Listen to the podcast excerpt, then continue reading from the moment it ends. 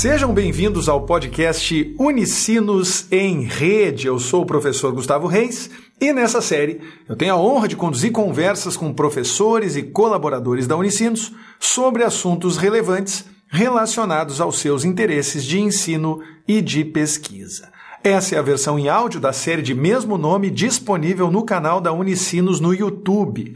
Não deixe de conferir se você quiser ter acesso a esse mesmo conteúdo em áudio e em vídeo. Nesse episódio, o oitavo da primeira temporada, o assunto foi a reorganização de espaços internos e externos durante a pandemia. Como reorganizar shoppings, escolas, teatros e demais ambientes coletivos para respeitar as regras de circulação e distanciamento social? Como fazer essas adaptações? E os espaços ao ar livre? Quais são os protocolos seguros para uso de parques, praias e praças? Para responder a essas e a muitas outras perguntas, nós convidamos os professores Vera Mascarello e Marcelo Reck, da Escola Politécnica da Unicinos. Vera possui graduação em Arquitetura e Urbanismo pela Unicinos, especialização em Administração Hospitalar pelo IHRGS e mestrado pela Universidade Federal do Rio Grande do Sul. Acumula experiência profissional de 25 anos como professora e de 30 anos de escritório de arquitetura, atuando nas áreas residenciais e da saúde. Marcelo possui graduação em Arquitetura e Urbanismo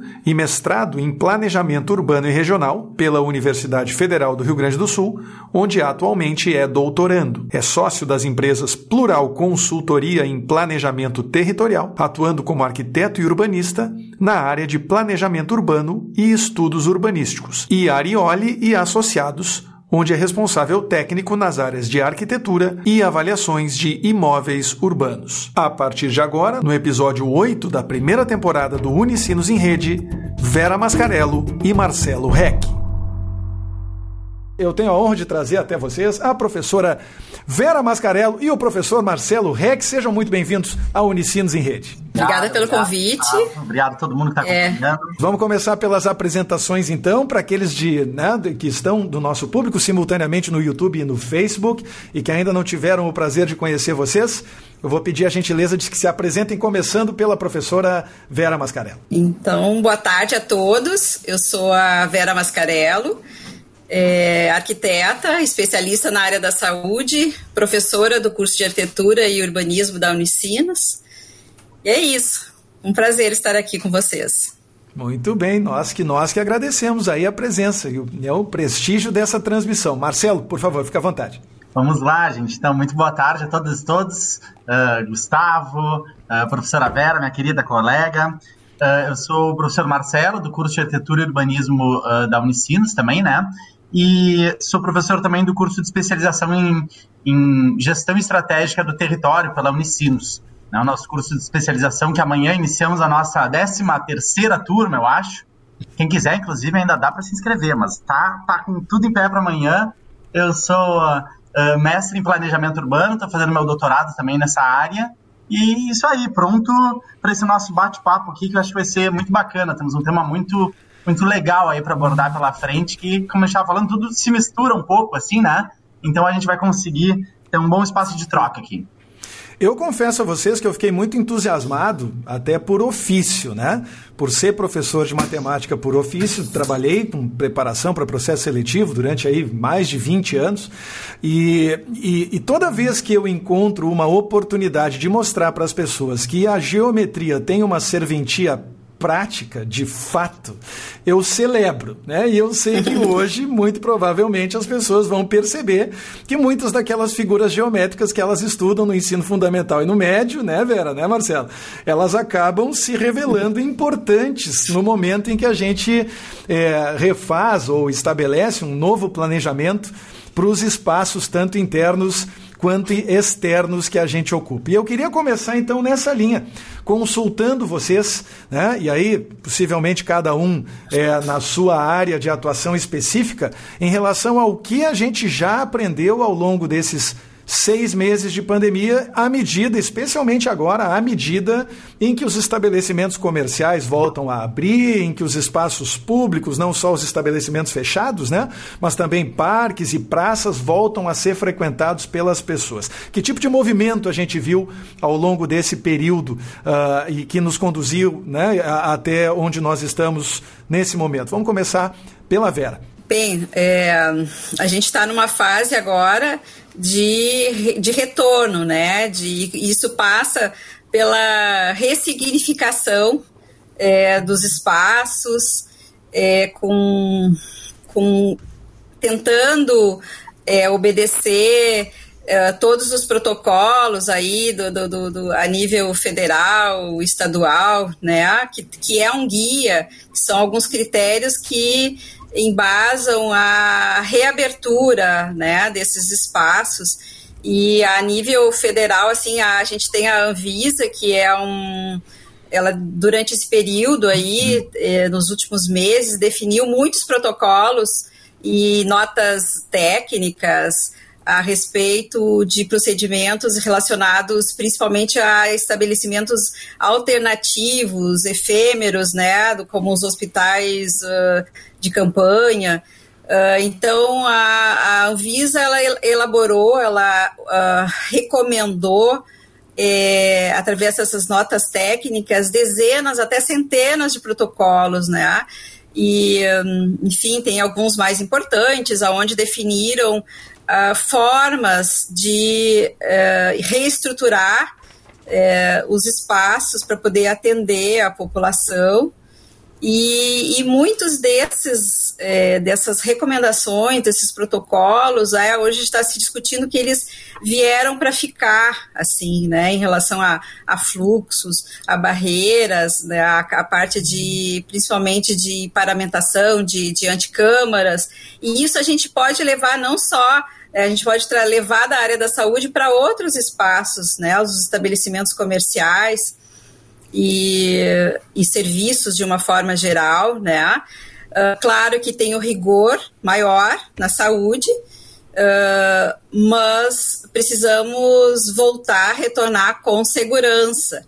Né? Então, a, a, nível estadual, assim, tem vários também protocolos, decretos, e uh, todo recomenda-se né, aí que todos os estabelecimentos façam o seu plano de contingenciamento uh, baseado em questões uh, de uh, distanciamento, né, a segurança do distanciamento, o teto de ocupação dos espaços, aí pensar como que vai administrar ou é, implementar o serviço ou, enfim, que serviços que podem continuar no home office, é, como é que vai ser a forma da produção, né? E uh, isso passa por todos os serviços. A gente viu o serviço online forte, né? Nesse, nesse período e uh, também a questão de se continuar em teleentrega, drive-thru,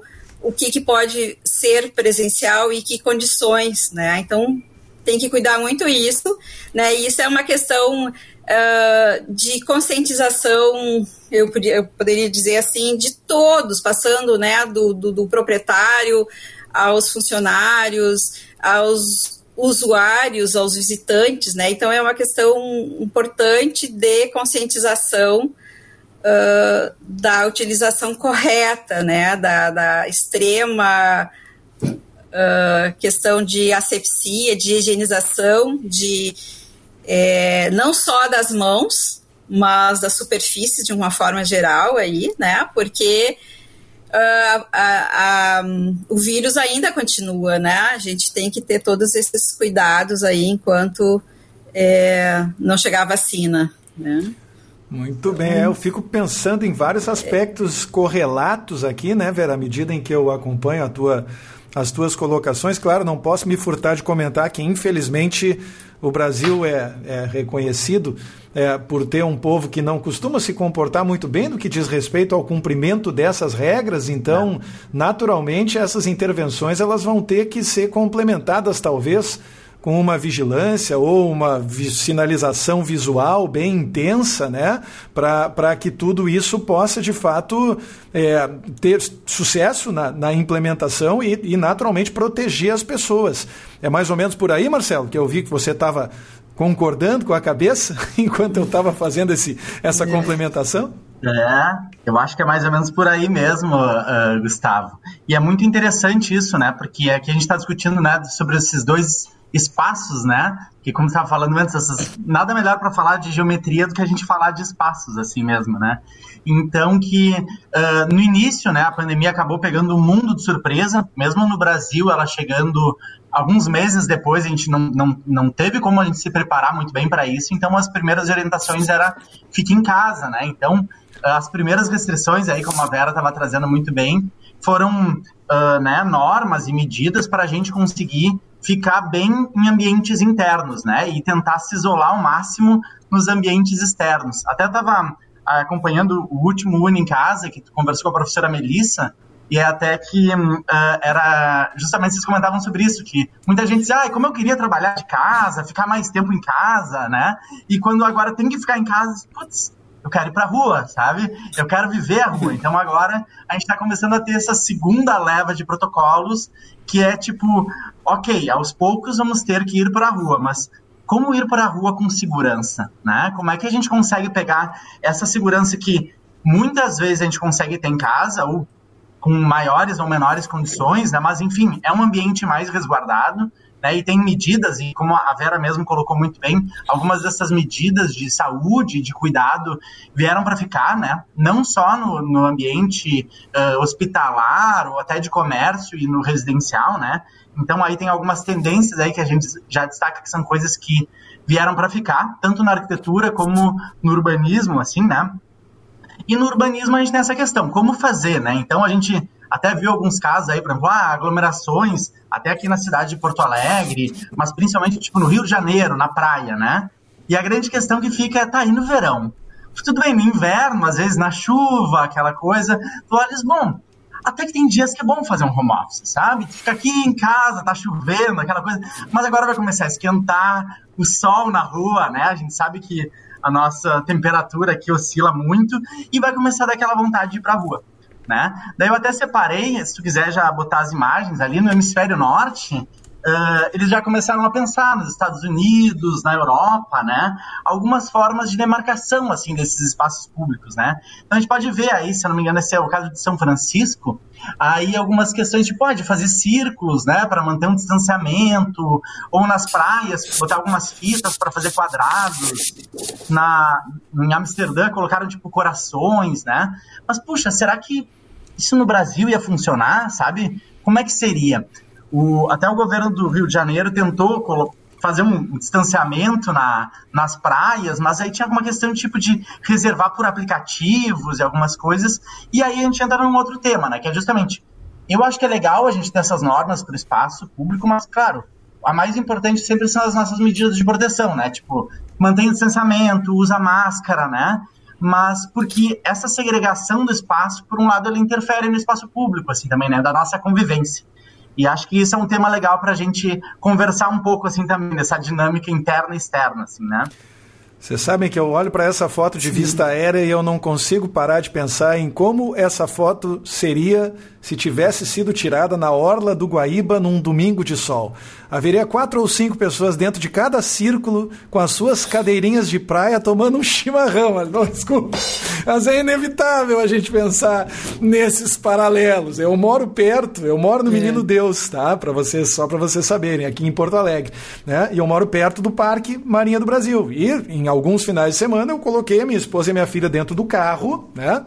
Dentro do carro mesmo, sem descer do carro, só para dar uma circulada pela cidade. E houve um momento em que eu, eu, eu decidi evitar a Avenida Beira Rio e a Orla do Guaíba por causa da minha revolta, essencialmente. Né? De olhar para as pessoas e ver as pessoas fazendo rigorosamente o contrário de tudo o que as autoridades estavam né, recomendando. Né? As autoridades de saúde, enfim, os governos estadual, municipal, tudo aquilo. Então, de fato, eu acredito que talvez, né, e aí eu queria saber a opinião de vocês, Talvez, de fato, o mais complicado disso tudo não seja sequer a projetação dos espaços, mas sim a, a, o condicionamento do comportamento das pessoas. Não é mais ou menos por aí? É, exige essa conscientização de todos, é, né? Senão, de fato, não, não ocorre. É, me, me parece justamente isso, que essa demarcação do espaço, assim, por exemplo, os círculos, as cordas, elas são mais num, num, sentido didático, porque a maioria das pessoas, né, claro, a gente na arquitetura tem uma familiaridade com as medidas, mas vai dizer assim, ah, fica a dois metros de distância. Puxa, as pessoas não sabem muito bem o que é dois metros de distância, sabe? Então, né, essas demarcações ou alguma forma que a gente represente, sei lá, vai sair todo mundo com um bambolê grande, assim, para a gente conseguir se dar conta do espaço, assim, né? de como a gente percebe o espaço, aquela coisa de ter um círculozinho na rua, né? É tu, tipo, bom, cada um no seu quadrado, né? Então, tu tá ali e aquele espaço tu pode ficar tranquilo com as pessoas que tu já convive. E no momento que tu cruzar aquela linha, tu sabe, opa, aqui eu tenho que ter atenção, por exemplo, ah, botar máscara de novo, né? Porque tomar chimarrão de máscara não dá, né? Isso todo mundo já tentou, de alguma maneira, fazer essas práticas cotidianas, assim, e viu que não funciona, né?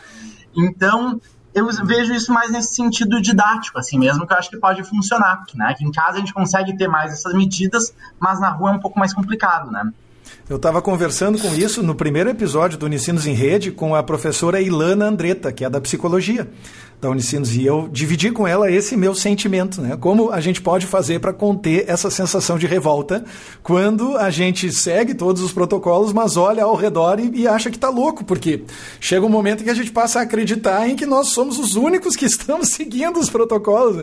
E por isso a minha dúvida né, em relação a esse tema especificamente, de saber como a arquitetura pode de fato contribuir para pautar, ou para balizar, ou para, sei lá, é, valorizar bons exemplos. Vocês entendem? Eu fico pensando com a cabeça do design né, em como a gente poderia fazer para favorecer essas, uh, enfim, o bom comportamento, ou o comportamento, digamos assim, empático, né, o comportamento que leva em consideração o outro antes dos nossos próprios dos nossos próprios interesses. Quero aproveitar para avisar o Marcelo que eu já deixei as outras duas imagens prontas aqui, tá? Nesse meio tempo, durante essa última fala, eu já deixei tudo redondinho aqui para quando nós entrarmos no nosso próximo no nosso próximo assunto. Quero aproveitar também para valorizar que nós já temos muitas participações, desde inclusive antes da live começar. Muita gente aqui dando boa tarde. Eu vou resumir aqui mostrando o boa tarde do Leonardo Neves, que foi o primeiro que chegou, mas depois dele deram boa tarde também o Josué Machado, a Letícia Baumgart,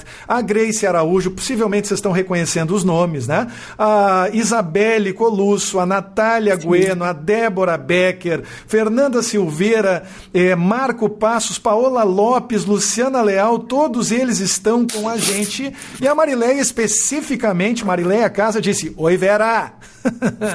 Lá no YouTube saudando a Vera Olá. especificamente. Legal, legal. Bacana. É, muito bom. É, é todo mundo conectados.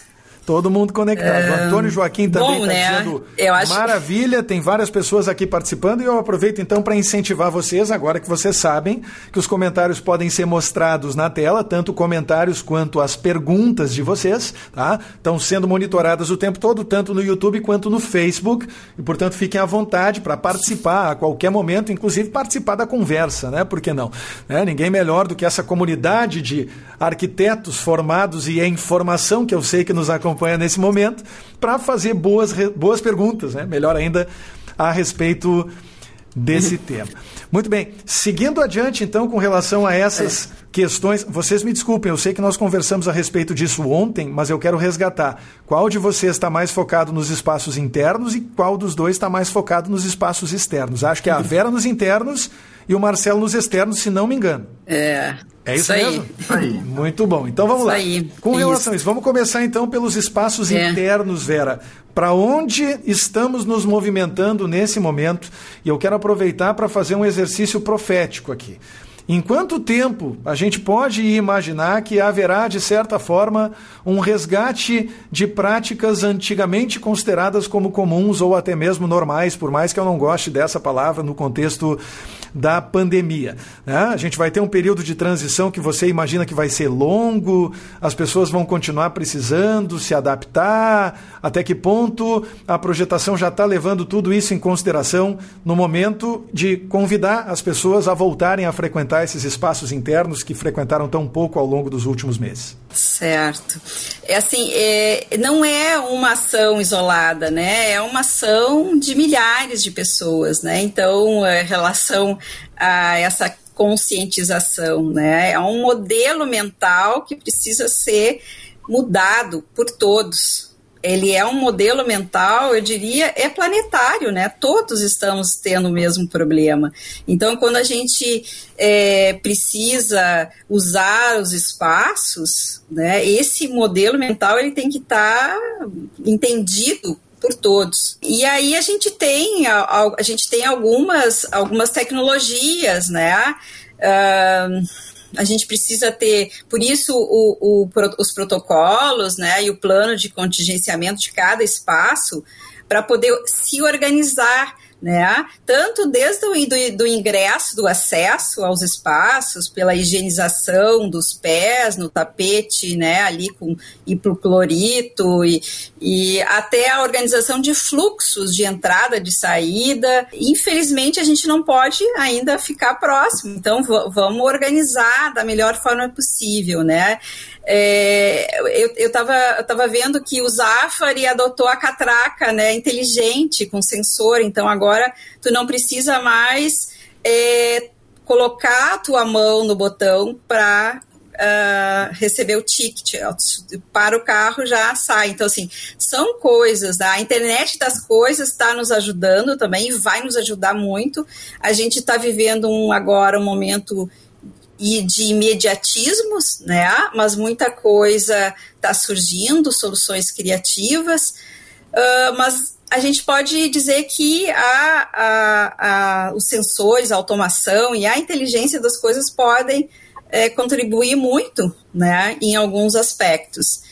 Uh, em relação às entradas, né, também as, as, maçanetas, eu preciso ter alavancas, né, ou biometria de preferência, mas como que eu faço se eu não tenho, né? Então, temos que ser criativos com essas soluções, interruptores e tomadas, e aí vai uma série de coisas, né? A gente sabe que tem tecnologia para resolver, mas a gente está, como eu falei, o, o imediato, né? Então, as, as, os protocolos de higiene são importantes. Pontos de, de álcool gel, acho que o álcool gel ainda, infelizmente, ele vai, né, vai nos acompanhar aí, né, um bom, bom tempo.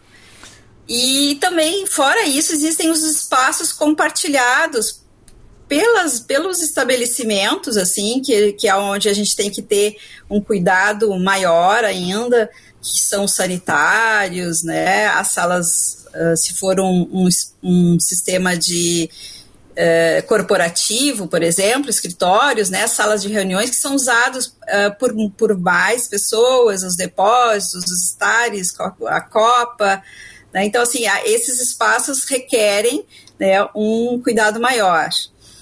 E aí vai assim com hábitos, desde hábitos comuns, como usar a escada e não o elevador. Né? Durante a pandemia a gente via coisas, conselhos de como acionar o elevador, né?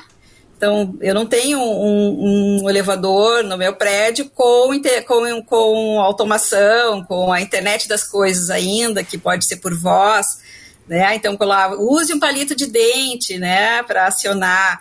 Então, uh, incentivar o uso da escada, né, é, um, é uma prática.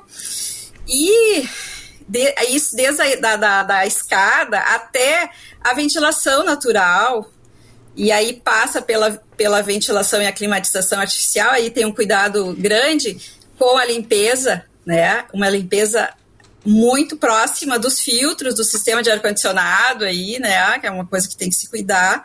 Pensar que split não tem renovação de ar, né? Que são coisas básicas, assim, protocolares, mas que é importante pensar em tudo isso. Uh, existem splits com cassete que são tutados, mas é, a maioria não. Então eu preciso ter ventilação natural, né? e aí a gente tem é, sempre quando eu falo em ventilação natural, natural nesses momentos, né, a gente tem na arquitetura o, a obra do, do Lelé, que, que produziu a partir de 1970, né, a rede Sara, de, de hospitais e também é, outros de tratamento de reabilitação física, onde ele sempre primou né, pela ventilação natural, é, o efeito chaminé, assim, buscando a, a ventilação natural, insuflando para dentro dos ambientes e né, a lei da física, o ar quente sobe, né, então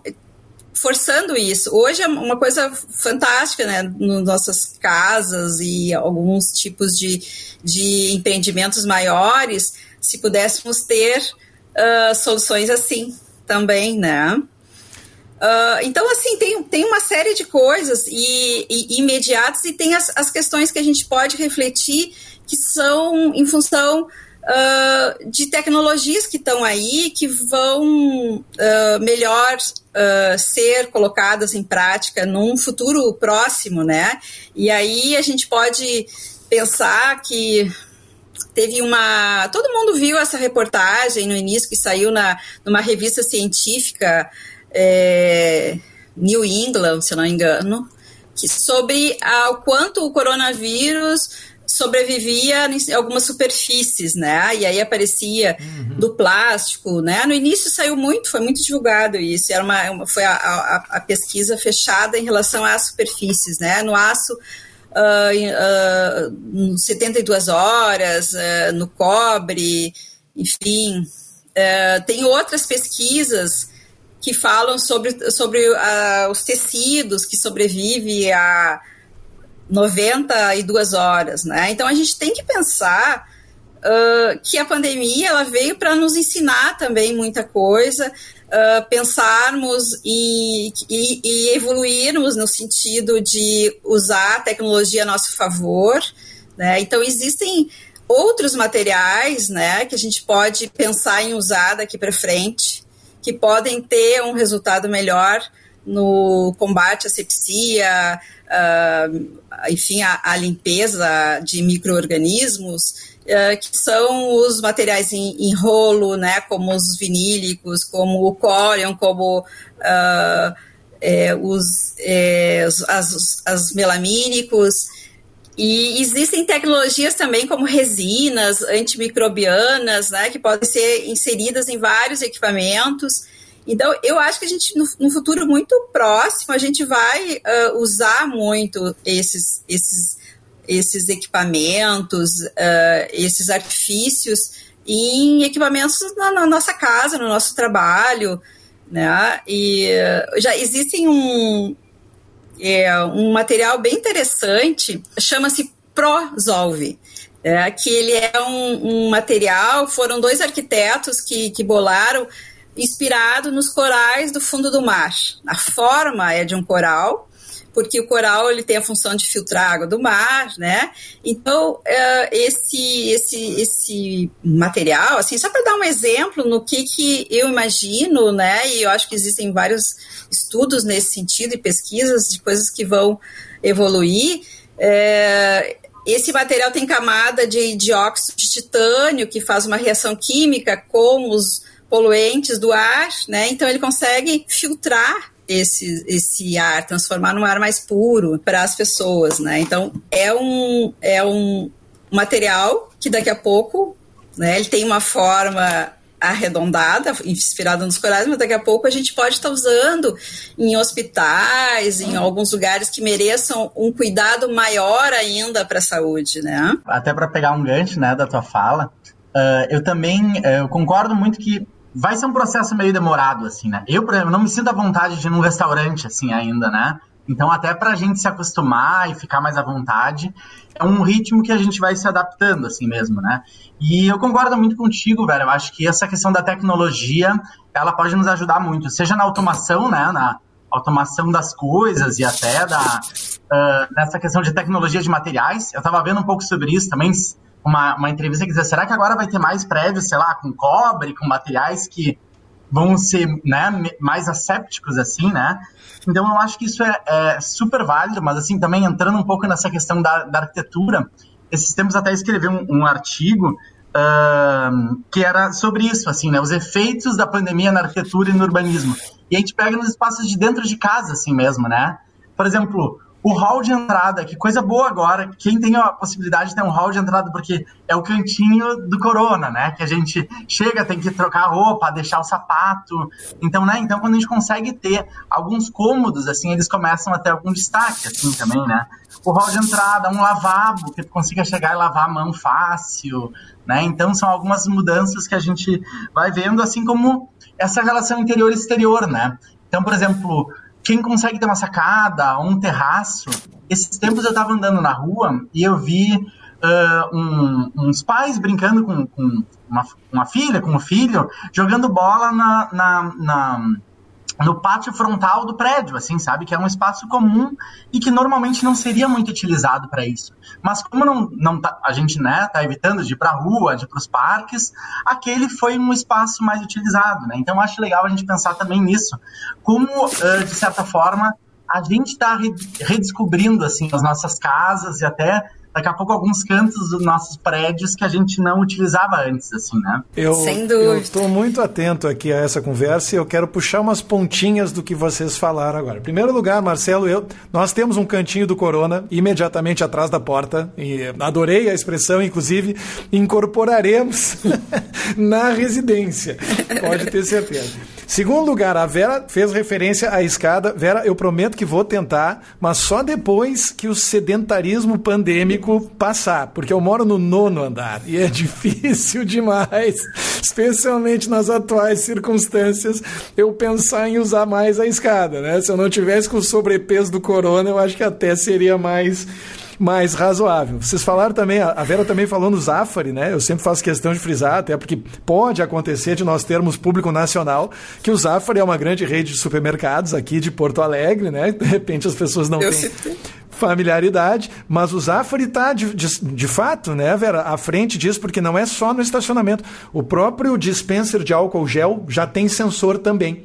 Né? No início eles até deixavam um funcionário na entrada, né, com um borrifadorzinho para passar álcool gel nas pessoas de todo mundo que estava entrando, e agora eles colocaram um totem, né? De fato, a pessoa só aproxima a mão, o totem já libera a quantidade adequada de álcool gel, enfim, são pequenas coisas, né, que fazem com que de fato a experiência fique até menos, eu diria, ela gere menos ansiedade, como o Marcelo colocou bem, do que o basal que nós estamos vivendo agora, que é aquele, a, aquela situação em que a gente fica receoso de ir a um restaurante, porque a gente não sabe se o restaurante, a administração do restaurante está seguindo os protocolos de higiene. Digo por experiência, por exemplo, agora há pouco Hoje, pela manhã, minha esposa deixou o carro na oficina e, e agora, há pouco, ela pegou pela primeira vez em seis meses um Uber para ir para casa. Né? O espaço aqui do estúdio é um espaço separado, fica a 10 minutos da residência.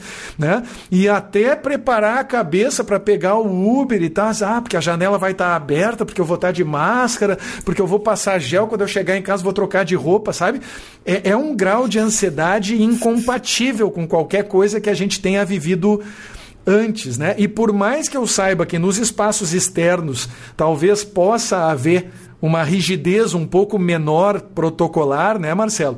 Eu tenho essa curiosidade de saber, porque quem tem criança pequena sabe que a criança vai brincar no parquinho, né? Que vai manipular objetos e os brinquedos e vai jogar bola, enfim, e vai haver a participação e a supervisão de adultos. Como é que isso fica na esfera é, da, dos espaços externos? A gente tem bons motivos para se preocupar um pouco menos, assim, para ficar um pouco menos tenso quando a gente frequenta esses espaços? É, na rua, a gente sabe que uh, tende a ser um pouco mais tranquilo, até pelo isso que a Vera estava comentando, né, da iluminação, da ventilação, né? Mas igual, não adianta, como eu comentei, né? O, essa ideia, por exemplo, dos círculos, de da gente separar o espaço, delimitar ele, né? É muito mais uma questão didática, mas tem que se cuidar igual, né? Pelo menos por enquanto a gente tem que ir nesse processo gradual, assim, né? O que me preocupa muito de todo esse nosso debate é porque uh, eu acho, uh, né, tem visto bastante sobre isso, que a pandemia ela está acentuando muito as desigualdades, assim, né? Então agora a gente estava falando, por exemplo, de, né, de até coisas que são que com certeza vieram para ficar, como essa questão da automação, algumas questões de tecnologia e até isso, por exemplo, aí, dos círculos nos espaços, né? Então ideias interessantes que a gente pode tirar um partido disso, ou até no espaço interno, né, de, de sacadas, de terraços, mas assim, quem que tem acesso a isso, né? Eu acho que essa é uma, uma grande questão, assim, a gente diz, quando a gente pensa num espaço público, né, e esses círculos ou quadradinhos, né? Pensa numa família, né? A família da, da propaganda de margarina ali, né? Uma família feliz, no seu quadradinho, convivendo no espaço público. E a gente sabe que não é assim, né? Primeiro, claro, como comentou, a criança corre, mas depois porque a gente sempre tem essa característica que o espaço público ele tem que ser um espaço democrático. Ele tem que ser um espaço de todos, é o espaço da convivência da troca. E aí é importante a gente cuidar para isso, uh, para a gente manter o nosso caráter mais de educação e de valorização da cultura do que um caráter assim de fiscalização, sabe? Por exemplo, ah, se tu sair do teu círculo, tu vai levar uma multa, né? Ou tudo bem, eu acho que a questão da máscara, o ideal é que a gente sempre tenha normas, né? Meu ponto de vista, assim, menos punitivistas, né? Que a gente consiga incentivar a pessoa a ela entender como a máscara é importante para ela e não precise multar ela depois porque não está usando a máscara, né? Então isso que eu me preocupo muito com essas questões de segregação e até se tu quiser botar um pouco as imagens, assim, aquela uma, a imagem da praia, porque assim, a gente tá pensando, bom, a praia vai ser delimitada, mas né? E o, e o ambulante? Como é que ele vai ficar? Ele vai andar de máscara? Ele vai ficar no quadradinho? Não, ele vai continuar circulando entre um quadradinho e outro, né? Então, enquanto está todo mundo ali aproveitando, essa pessoa está ali ganhando, seu, né? Fazendo seu ganha-pão, né? Mantendo a sua família, né? Mantendo as suas coisas. E aí, se quiser passar para a próxima, claro que o pessoal é o pessoal é muito criativo, né? Então, já que tem que usar máscara, então vamos tirar partido disso e vamos ser o Homem-Aranha das praias, né? Então, daqui a pouco isso já vira um, um, marketing, assim. Então, o pessoal se vira como pode, né? A gente está falando de parques e praças, mas a gente na Unicino está num projeto de extensão aqui no bairro Farrapos, em Porto Alegre. Uh, com que é uh, né, uma população que tem índice de vulnerabilidade um pouco maior e com a Fundação Fé e Alegria. E eles estão muito preocupados porque agora as escolas estão com uh, home office, né? Só que né, numa comunidade mais popular, primeiro, as, as crianças não têm acesso à internet.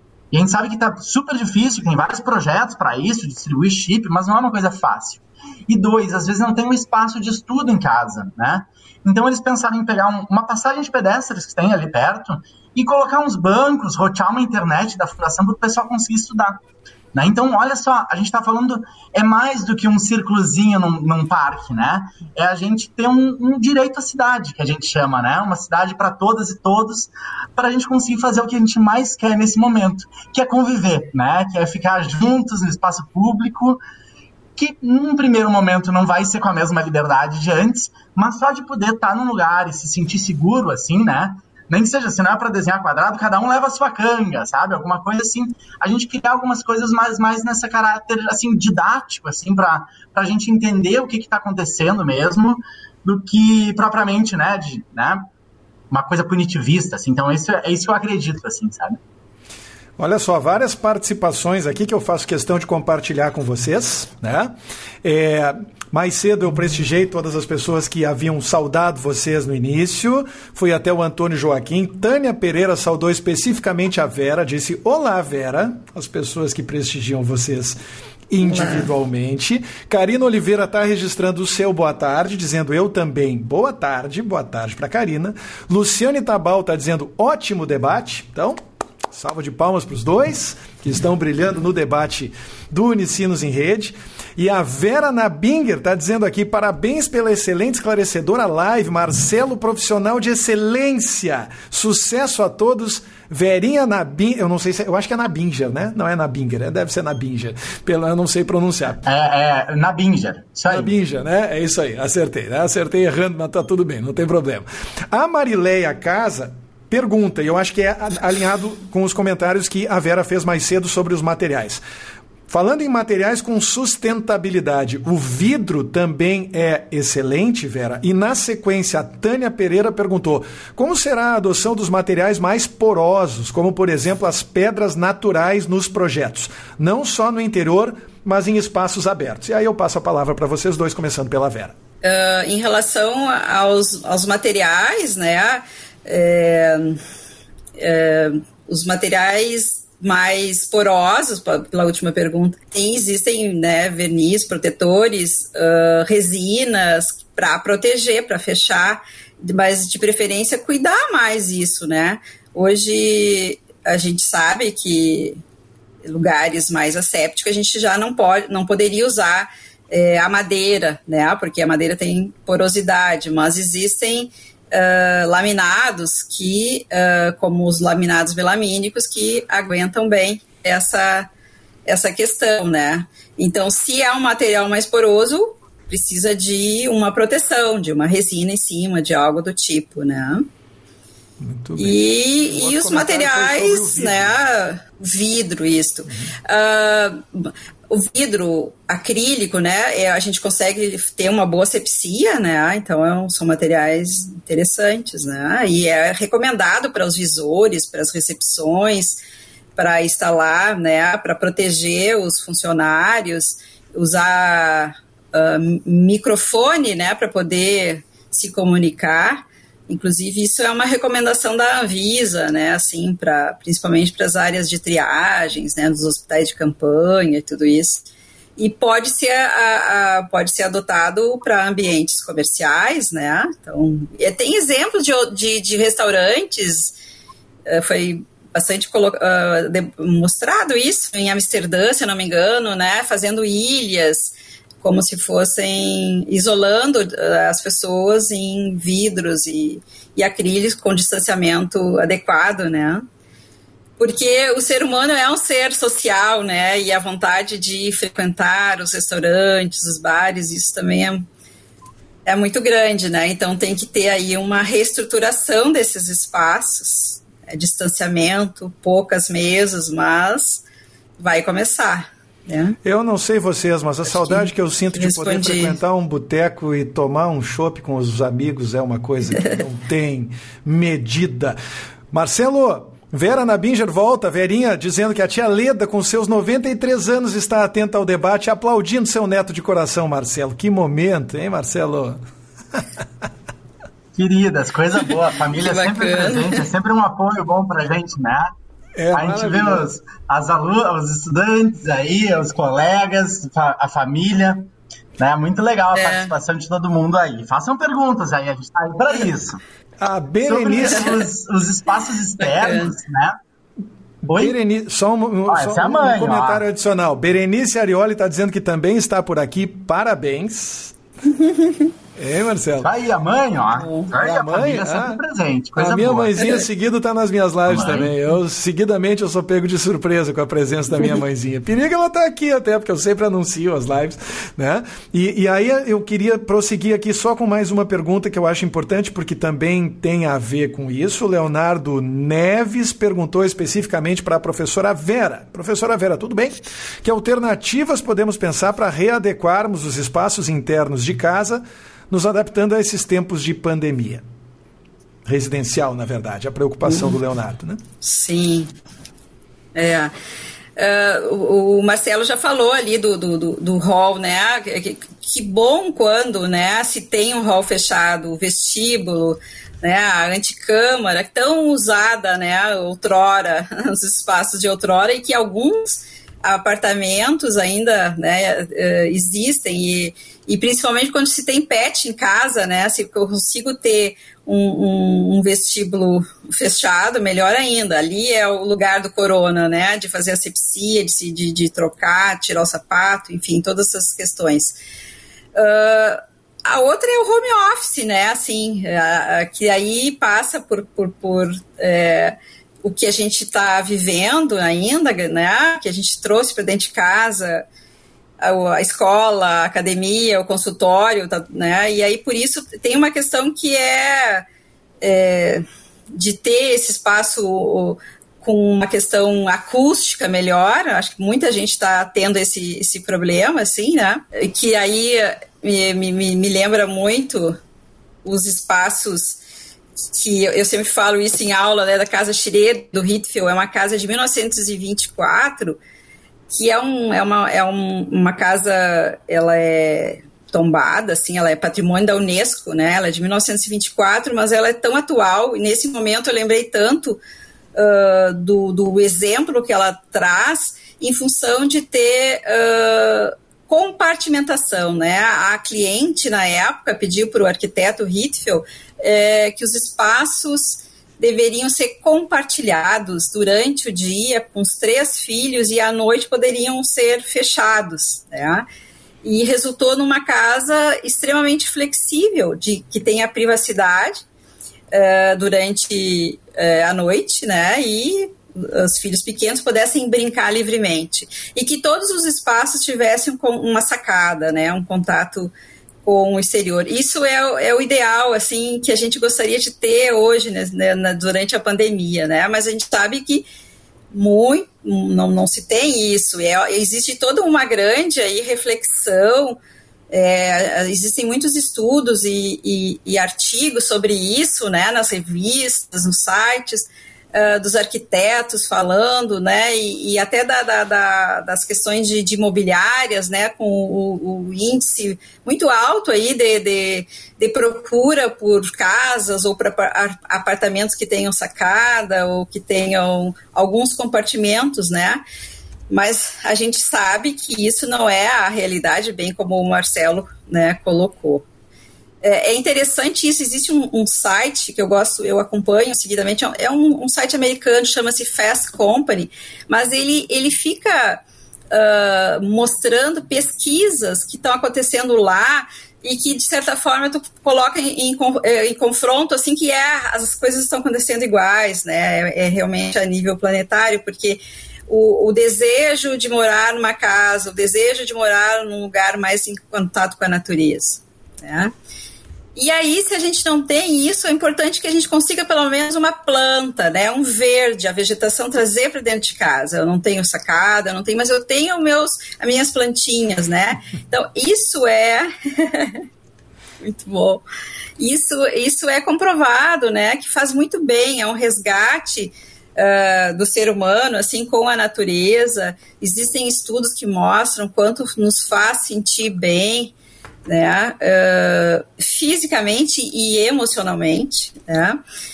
Uh, então, assim, ter coisas que possam, a gente possa ver o crescimento dessas, dessa planta, né, durante esse período, que a gente possa cuidar de um ser vivo, né? Então, isso eu acho bem, bem importante, assim, né? E uma outra questão é a iluminação natural.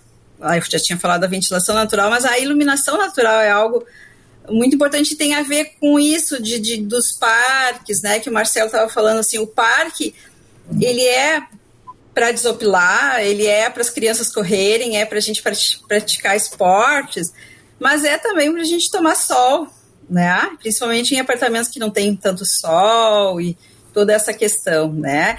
O, os benefícios terapêuticos da iluminação natural são comprovados, né?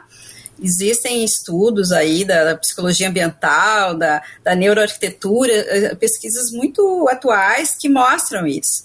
E regulam o nosso, nosso Uh, relógio biológico, né, o ciclo circadiano do sono vigília, dos hormônios, da melatonina, do cortisol, e, e que isso é produzido pela glândula pineal e que isso é produzido a partir do, da luz que entra que tem contato nos olhos. Então, assim, é, é realmente vital, é terapêutico, isso regula todo o nosso sistema digestivo, renovação celular.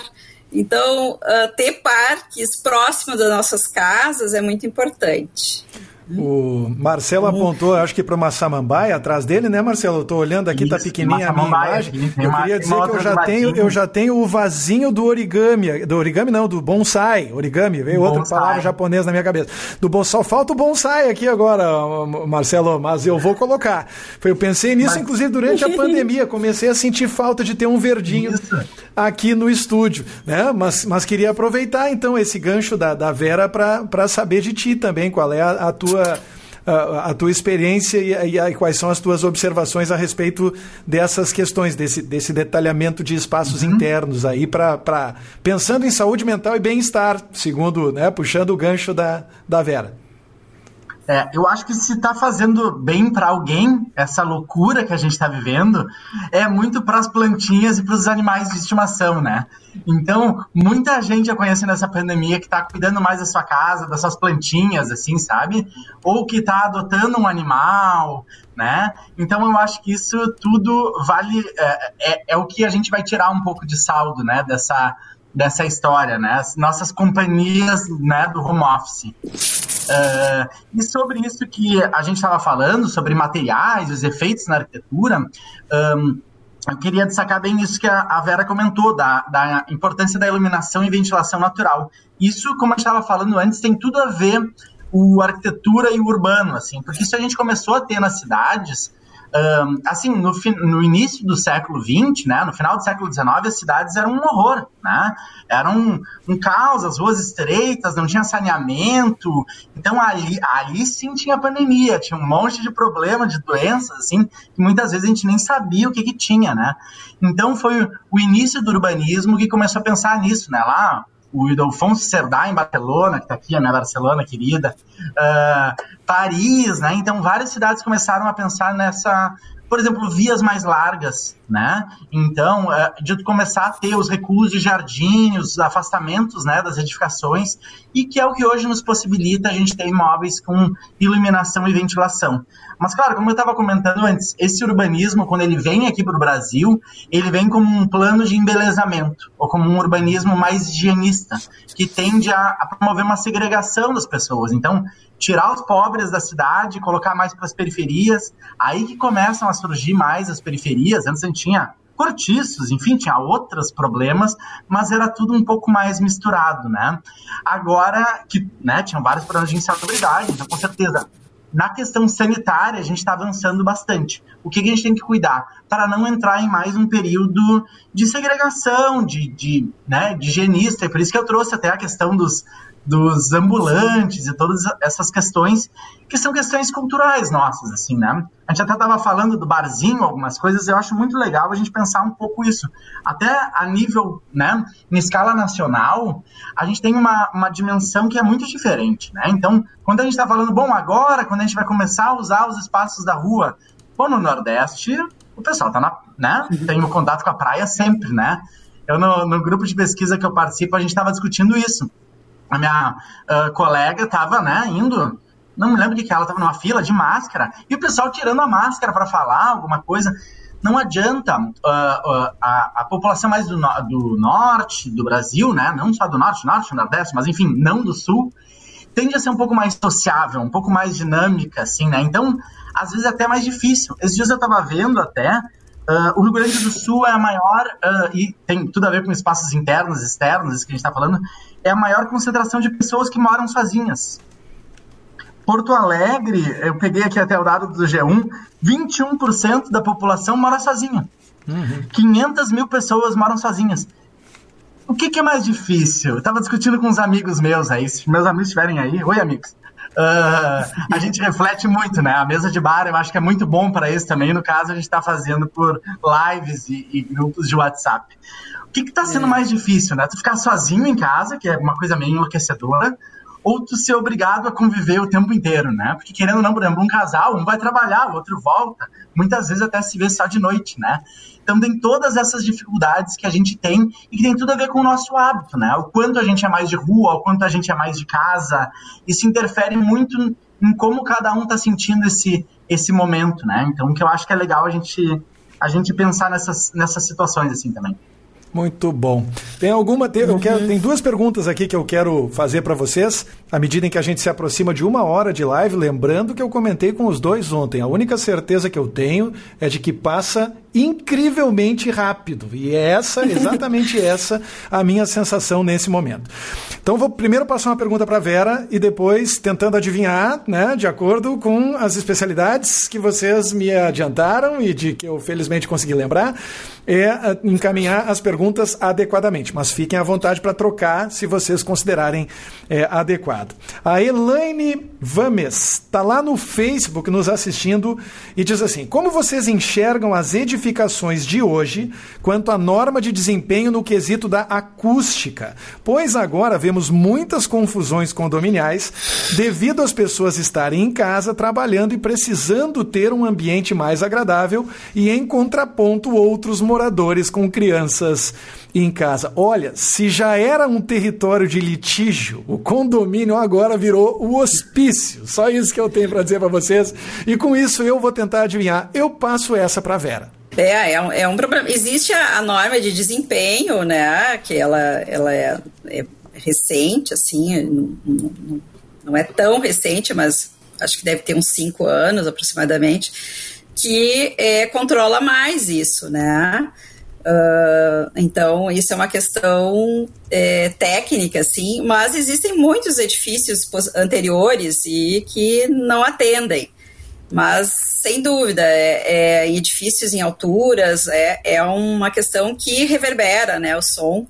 É, eu não sou especialista em acústica, existem colegas aí especialistas que têm N soluções, né? Uh, técnicas para resolver isso. O ruído da quem mora em avenida, né? Eu, às vezes na aula, assim, os alunos abrem a câmera e, nossa, não, a avenida entra, né? Então, vidros acústicos com camada de ar resolveriam, mas assim, a gente está no meio da, né?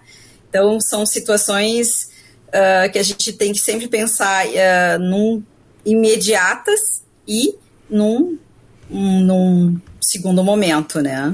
Sabe que o pessoal que mora Acho em é cidades é do interior é, costuma fazer muita referência ao caminhão do ovo, né? O caminhão do ovo virou uma, uma presença emblemática nas, nas aulas virtuais espalhadas pelo Brasil. O sujeito está lá, é. o professor pede para ele ativar é, o microfone tô... e de repente passa o caminhão do ovo fazendo um barulhão e é impossível, né? Continuar. E a outra pergunta que chegou aqui, essa eu quero passar para o Marcelo, é do Josué. Stumpf Machado, dizendo: professores, como readequar escolas primárias? E eu tenho interesse né, específico nisso, porque daqui a alguns anos a minha Marininha estará lá, Marcelo. Como readequar escolas primárias e principalmente espaços de recreação para as crianças pequenas? Obrigado. É, o tema da, das escolas ele é, eu acho que ele é muito difícil mesmo da gente pensar, né? Até pensando, por exemplo, na universidade, a gente até consegue ter um, algum controle, né? Porque somos né, todos adultos já no ambiente universitário. Então, mas, uh, a gente consegue, por exemplo, num primeiro momento, né, restringir a, a lotação da sala de aula para 50%, né, conseguindo um pouco essas normas, como a gente estava conversando, manter as janelas sempre abertas. O problema é, é que criança é mais difícil da gente uh, cuidar esses espaços, assim, né? Tanto os espaços de recreação como os espaços de, de escola mesmo, de ensino, né? Então, eu acredito que justamente esses cuidados aí com crianças vão ter que ser redobrados. A gente vai ter que limitar um pouco essas barreiras, assim, sabe? Talvez até usar uma dinâmica de jogos, alguma coisa para para a criança conseguir entender assim um pouco, mas com certeza essas medidas são um, é um processo gradual, como a gente estava falando, né? Então vai ter que começar com capacidade reduzida, né? Porque até controlar quatro, cinco crianças já é difícil. Imagina meia turma, né? Já é um desafio. Embora a gente tenha super professores e professoras aí que, que dão conta do recado, mas que também, né, tem a, essa questão, assim, né, da, das escolas, tanto dos estudantes como dos professores, né, muitas vezes estão em situação de grupo de risco ou convivem com alguém de grupo de risco, então eu acho que é um processo mais complicado, assim. Em geral, nos espaços abertos, Uh, o espaço das crianças ele já é mais segregado, né? A gente já cuida para, por exemplo, a criança não sair correndo e ir para frente do carro, por exemplo, né? Mas assim, ele é o segregado, né, de uma outra dinâmica, né? Mas entre si é um pouco mais problemática. E até eu estava vendo esses dias estudos que muitas vezes as crianças são os maiores vetores, né? Até por isso, porque a maioria é assintomático, uhum. né? Não sabe que está com o vírus e aí começa essa questão da transmissão. Então, assim, é uma atenção redobrada que a gente tem que ter. Então, se já está meio complicado para a gente falar, né? Para ir para o barzinho, para ir no parque, para a gente retomar, assim, playground, áreas de convivência e escolas, aí sim os, as normas, assim, elas têm que ser bem, bem rigorosas e, e cumpridas, assim, né? Muito, muito, muito certinho, assim, né? Olha, a julgar pela minha filha Marina, vulgarmente conhecida como meu biscoitão sabor delícia, que tem um ano e sete meses. A cada dia ela amplia um pouquinho o seu livre-arbítrio. Marcelo. Então, essa é verdadeiramente a missão impossível.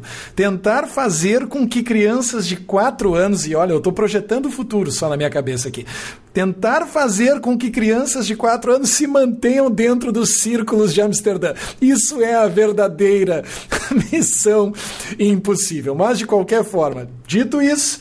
Quero comunicar a vocês que nesse momento passamos de uma hora de transmissão e, portanto, é hora de encaminharmos a nossa aterrissagem. Quero agradecer muitíssimo a vocês pela participação, por emprestarem o seu brilho para essa transmissão. Quero agradecer demais as pessoas que estão com a gente. Tivemos casa cheia, não falei para deixar vocês alarmados, mas durante a maior parte do tempo só no YouTube nós tivemos uma sala bem cheia com mais de 50 alunos prestando atenção na gente consistentemente, praticamente de ponta a ponta. Então, muito obrigado a todo mundo que prestigiou essa transmissão. E dito isso, eu passo a palavra para vocês, para as suas considerações finais, começando pela Vera. Ok.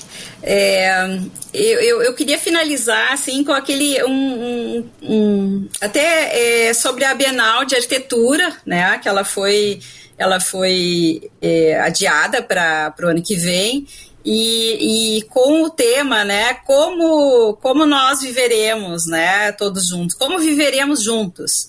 Então, eu acho que é o, o curador, né, ele faz uh, um convite, assim, aos arquitetos uh, para a gente pensar novos espaços, né, e que possamos viver todos juntos. É um, uma provocação importante, extremamente atual, né, como viveremos juntos. Então, todos os arquitetos, aí projetistas pensarmos nisso, em todas as questões que é, que envolve, né, e, e passa por esse, esse, esse novo modelo mental e que é uma ação extremamente coletiva, né?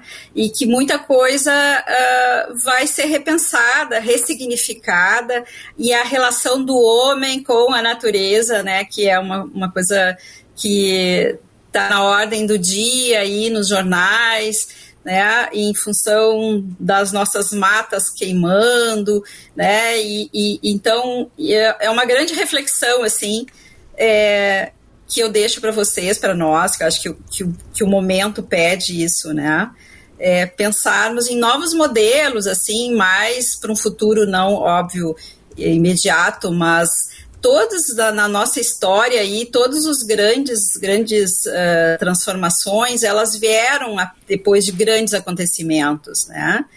E, enfim, também eu queria deixar aí um livro que eu acho bem bacana, que, que eu tô lendo, assim, que chama-se Armas, Germes e Aço, né? Que eles fazem, assim, uma relação de coisas que aconteceram com o desenvolvimento, né? Que tem a ver também com esse momento assim que a gente está vivendo de pandemia, né? É, então, é isso. Queria agradecer, foi um prazer e espero aí para novos encontros. Que legal, muito Obrigada. bom mesmo. É, o livro eu não estava pronto para mostrar, mas o resto tudo eu tava, né? O livro agora. É. A Vera me pegou de surpresa, né, Marcelo? Pô, se eu, se eu soubesse, eu já tava é. com o site do livro pronto aqui, pá. Como é o nome do livro mesmo, Vera? Só para quem quiser anotar? Armas, Germes e Aço, é Armas, do Germes. Diamond. Ótimo, maravilha. Então tá, muito obrigado. Marcelo, contigo. Muito legal, anotei a referência aqui também. Uh, é, eu acho que é bem bom esse debate, né, e tem muito pano para manga aí para a gente uh, conversar, mas assim, especificamente sobre o que a gente mais quer agora, né, que é ir para rua, conseguir conviver, assim, né, é bem importante, né, deixar esse recado de a gente, da gente pensar o espaço público como um espaço democrático, né, um espaço onde a cidade acontece, né, a, a Jane Jacobs diz, né, que a a cidade é feita nas calçadas, nas esquinas, né? É, é, nos encontros, né? Com desconhecidos. E é o que a gente mais quer nesse momento, poder encontrar desconhecidos. E pensando assim, queria trazer uma reflexão final sobre o futuro, né? O que, que a gente pode tirar a partir disso, assim, né? Eu, particularmente, não acredito muito num, num, novo normal, assim, esse conceito que a gente está usando bastante.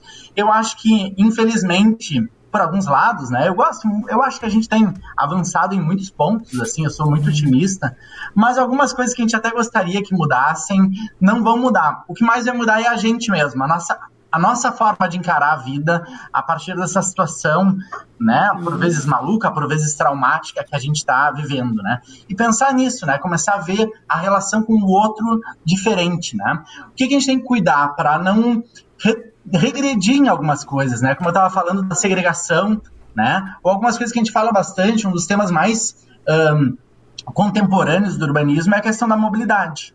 Então, uma das grandes preocupações que tem é que nesse retorno, né, se diminua muito o uso do transporte coletivo, por exemplo, que a gente sabe que é fundamental para as cidades, né? Então, que as pessoas comecem a voltar a utilizar mais os carros. Né? Que no momento tem sido o jeito, mas aí tem alguns modelos novos, assim, por exemplo, Paris tem um modelo de, de, de uma, uma proposta de, de, urbana, assim, bem contemporânea, que é a cidade de 15 minutos. Então, que a 15 minutos da tua casa tem que ter uma centralidade, assim, um parque, uma escola, um comércio, para te fazer pequenos deslocamentos. Então, assim, não é que o transporte público vai acabar, não, ele não pode acabar. Isso ia ser um problema maior ainda para a gente, sabe? A gente tem que tornar ele mais eficiente, né? Melhorar isso, a ventilação, né? Tornar um ambiente saudável e, claro, incentivar cada vez mais as medidas de incentivo à bicicleta né? Que é o que Paris também está fazendo. Barcelona tem feito várias vezes isso de fechar alguns quarteirões e promover mais espaços de convivência, né? Aumentar ciclovias e algumas questões assim finais que servem muito para os espaços abertos, assim, né? Como a gente tem no, nos interiores, que é a questão da gente melhorar o nosso mobiliário urbano, né? Tanto de bancos, iluminação, né? Pensar em bancos maiores, que as pessoas consigam ficar mais à vontade. E por que não manter um distanciamento, assim, né? Tu tem uma convivência, mas não precisa ficar coladinho na pessoa, né? Afinal, tu nem conhece direito. O... E, e assim, nas nossas praças, a gente não tem sanitários públicos de qualidade, por exemplo. E como é que a gente vai dizer para a pessoa, lava as mãos, né? Nesse projeto de extensão que a gente está fazendo lá, a Fundação Fé e Alegria está proporcionando, em alguma medida, os sanitários para a população de rua tomar banho. Porque senão não tem como, né? O, o nosso conselho, o Conselho de Arquitetura e Urbanismo, está organizando, uh, pelo, pela Lei de Assistência Técnica, né? Uh, um projeto Nenhuma Casa Sem Banheiro. E foi identificado que no Rio Grande do Sul tem 11 mil casas que não têm acesso a banheiro. Então, até a gente está com um concurso aí na rua que é para pensar em alternativas nesse sentido e o CAL está com várias medidas assim. Então assim a gente pensar em a população ter mais acesso a banheiro, né, nas áreas internas e externas, uma e uma cidade que a gente consiga conviver né, se evitando, né, mantendo a densidade, ou seja, mantendo bastante gente, que é o que faz a cidade, mas evitando aglomerações desnecessárias, como no transporte coletivo, que não precisa. Então, seria mais esse recado para a gente pensar a cidade para frente, que uma hora a gente vai voltar devagarzinho e a gente tem que voltar melhor do que a gente entrou nessa, com uma cidade mais viva, mais, saudável, mais saudável e que a gente possa se aglomerar, né, com alguns cuidados no início, mas uh, mantendo a nossa convivência. Agradecer, então, a, a presença de todos e todos. E de vocês é. aí, meus colegas, Gustavo e Vera. Muito obrigado aí pelo, pelo bate-papo, foi muito legal. Gente, olha, eu, eu sempre agradeço muito porque ninguém aprende mais do que eu, ninguém presta mais atenção do que eu, isso eu garanto. Fico aqui tomando nota, fico aqui aprendendo um monte. Mas quero, em meu nome e em nome da Gladys Neves, da Tânia Pereira, da Débora Becker, do Juan Ribarchik lá do marketing, do Leonardo, do Cristiano Souza, de todas as pessoas que estão mandando as suas saudações na transmissão do YouTube, mais uma vez reforçar o agradecimento, tá? Muito obrigado e tomara que a gente tenha a oportunidade de repetir esse papo no futuro próximo. Tá bom? Boa noite para vocês. Bacana. Valeu, gente. Boa noite. Um abraço.